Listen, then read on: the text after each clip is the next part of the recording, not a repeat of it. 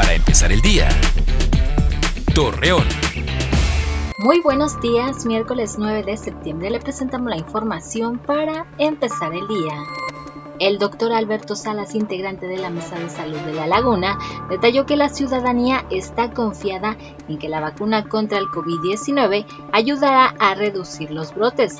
Sin embargo, el médico dijo que en la temporada invernal los contagios podrían ser mayores. Al respecto, invita a la ciudadanía a mantener los protocolos de higiene. Debido a que en algunos rellenos sanitarios del estado de Durango se detectaron diferentes irregularidades, Raúl Villa, subsecretario de Recursos Naturales y Medio Ambiente, informó que podrían ser acreedores a una sanción. El gerente de la unidad de negocios de Manpower, Salvador Alcocer, indicó que se espera que las grandes empresas de la comarca lagunera obtengan un buen porcentaje económico para la generación de empleo.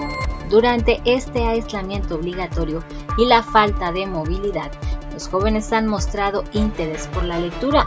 Asimismo, el bibliotecario Alfredo Pérez dio conocer que algunos buscan mediante las redes sociales algunos temas de interés, mientras que muy pocos optan por un libro.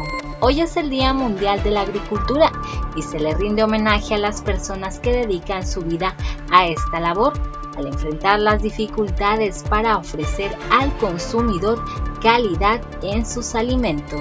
Acompáñenos con toda la información dos minutos antes de las 8 de la noche por Mega Noticias. Para empezar el día. Torreón.